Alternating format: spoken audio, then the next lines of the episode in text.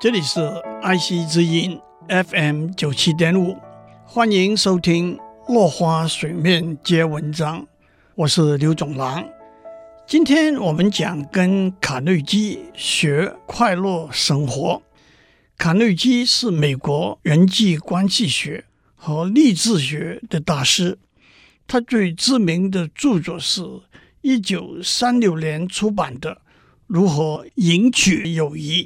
与影响他人，八十年来卖了一千五百万本，被视为社交技巧的圣经。其他著作包括《怎样克服忧虑和开始生活》和《有效的公开演讲的捷径》。卡内基的书里头经常使用真实的小故事，阐述许多深邃又充满智慧的理念。我们先讲怎样克服忧虑和烦恼。忧虑和烦恼的原因之一，就是要做的事情太多。例如，一位经理要督促几个计划的进度，要向上级主管做业务报告，要和人资部门协调新人的面试，要排解手下的人事纠纷，还要拜访客户。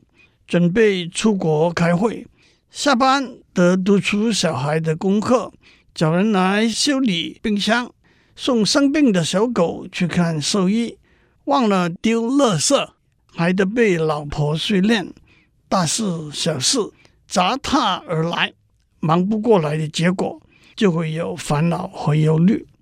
卡内基提到一则小故事，有一个在二战时期的士官。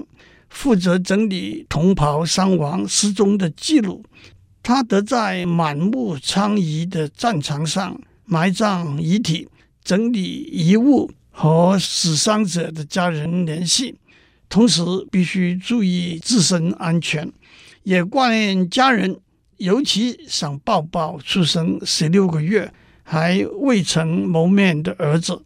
他瘦了二十公斤，残酷得浑身颤抖。面临精神崩溃，进了医院之后，军医对他说：“一个放满沙子的漏斗，不管漏斗里头有多少沙子，每次只会有一粒沙可以穿过漏斗的小缝往下流走。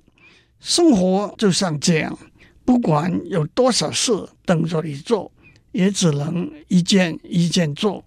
着急忧虑没有帮助。”所以何必忧虑呢？当我们抱怨事情太多、工作太忙的时候，可以这样想：上天是公平的，每个人一天都只有二十四小时。政府高官、企业界大老板，他们要处理的事当然很多，但也和我们一样，得一件一件来做，能做多少？就做多少。有一句成语：“穿裤子时一次伸一只脚进去。”无论做什么事，还是得一件一件来做。今天先讲到这里。以上内容由台达电子文教基金会赞助播出。